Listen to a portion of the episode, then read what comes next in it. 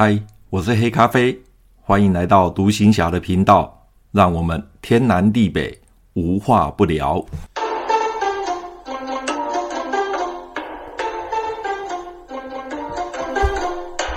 马祖当兵去，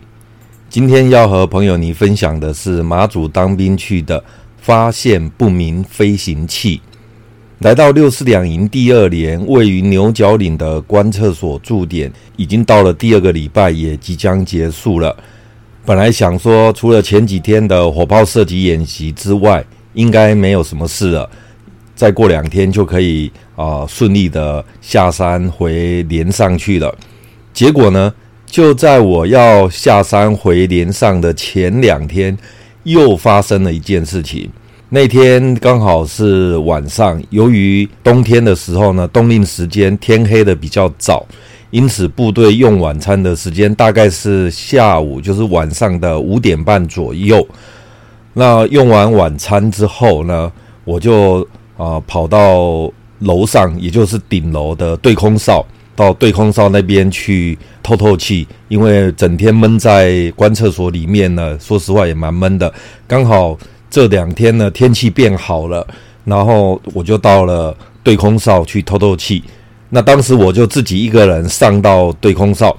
那因为我刚刚讲了，冬令时间天气啊、天候晚的比较快，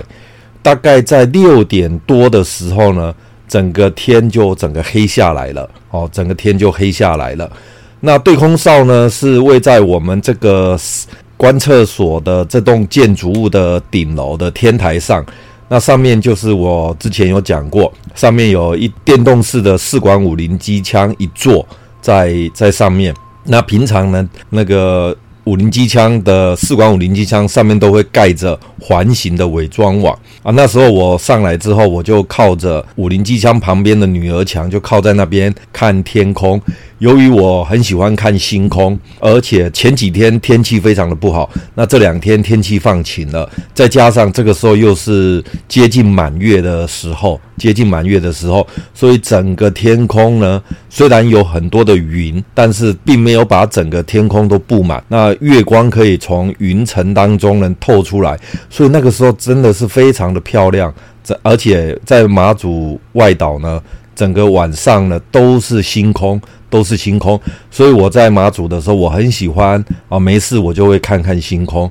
所以那个时候我就上到上面来，就靠着墙，一方面透透气，二来就是看看啊、呃、星空，再来就是因为在在两天我就要回到啊、呃、连上去了，所以这种满天星空的呃观星的好地方呢。呃，就是只有在观厕所的地方比较容易看到。那连上呢，因为是在山谷的山凹地，视野不是很好，所以我就趁这个时候上来看看。那那个时候呢，整个天空被月亮照得非常的明亮。就在我看着天上的明月跟星星的时候，突然从大陆的那个方向西南方呢，有一颗星星非常的亮，然后呢，它一闪一闪的。而且呢，它是持续在移动。我那时候就觉得怪怪的，因奇怪，怎么会有星星呃会移动？那它也不是流星，因为流星是从上往下跑，而且它瞬间大概一两秒，流星就就闪过去了。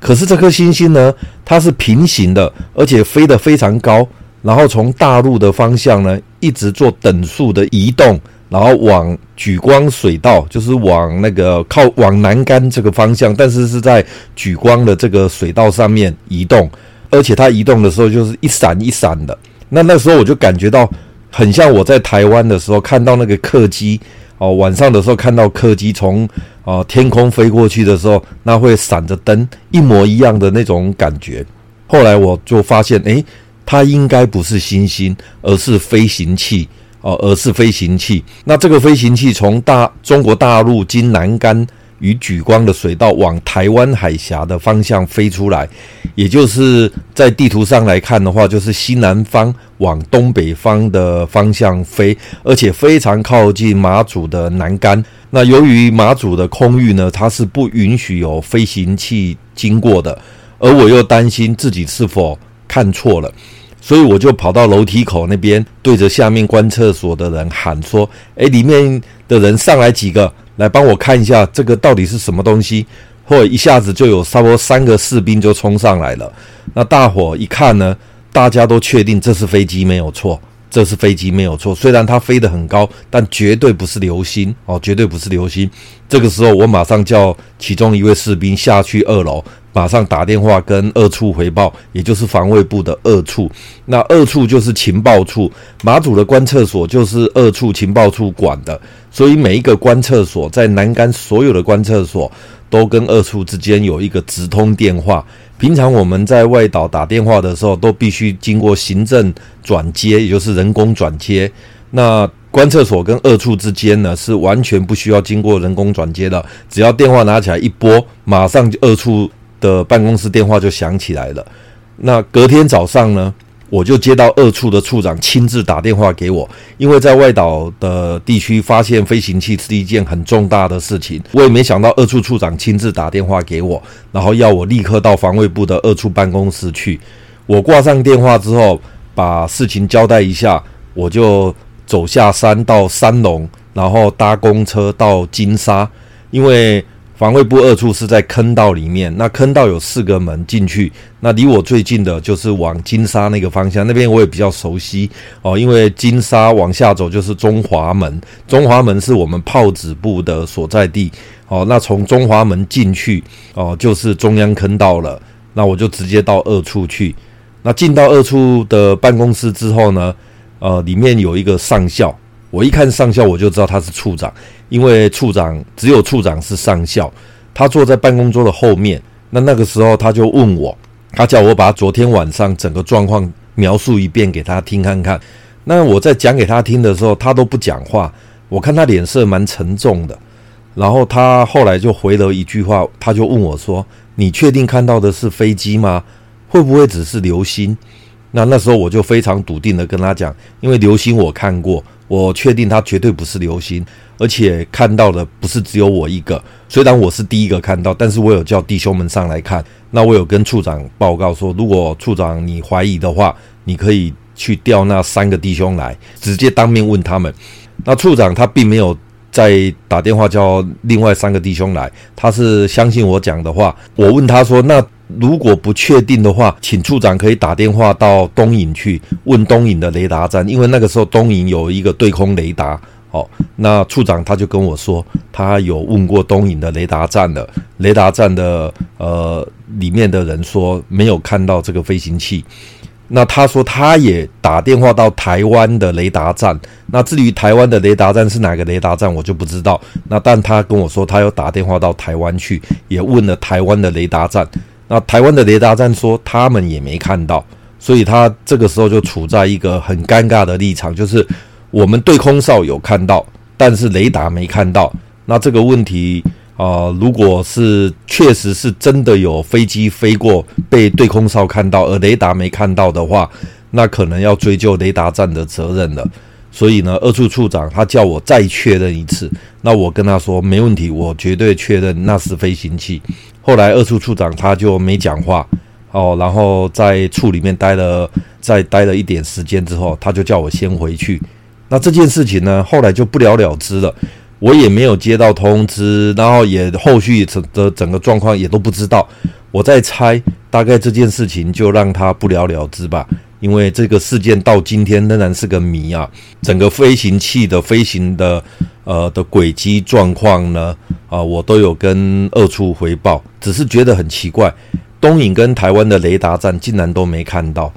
那我有曾经问过些人，那他们也不是很清楚。那最近呢，刚好有一位网友，呃，我后面有提到的，就是跟我一起在马祖当兵同时期的一个防炮组的一个网友，他有在网络上留言，在我的部落格，还有在我的 Podcast 的里面有留言。那上一次我有特别问他说，像雷达站这样子，哦，飞这么高会看不到吗？那他跟我说，有可能会看不到，因为雷达波的关系，哦，所以有可能，呃，我们肉眼看到了，可是雷达却看不到。那因为毕竟那个年代的雷达设备没有像现在这么的好，这么的先进，所以难免会真的看不到。整个情形就是这样子。那我那时候一直在想这件事情，经过这么多年，甚至我退伍之后，有时候我回想起来，到底是什么飞机呢？是老共的飞机吗？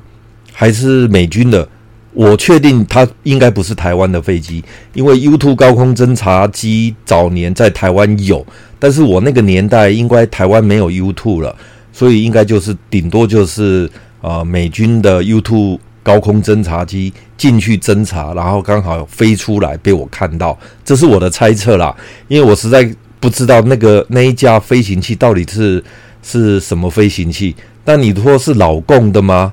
嗯，这个我也不敢确定啊，我也不敢确定，所以我大概在猜会不会就是 U2 高空侦察机进去执行完任务之后，从中国大陆飞出来，哦，从中国大陆飞出来。那这个事件呢，至今已经三十多年过去了，它是一个谜，哦，它是一个谜，那也没有任何人可以解答，也没有任何人可以解谜。那这件事情呢，就不了了之了，哦，那不了了之也好。哦，不了了之也好，就当做没发生。否则，万一真的追究下去的话，万一有真的有状况，然后追究下去的话，那可能又有一些人要倒霉了。所以我个人觉得不了了之，哦，就当做是没发生，是最好的呃整个事情的一个 ending，最好的结局。好，那今天的不明飞行器呢，我就分享到这边，后面还有。啊、呃，我在马祖剩下一年多的时间，那还有很多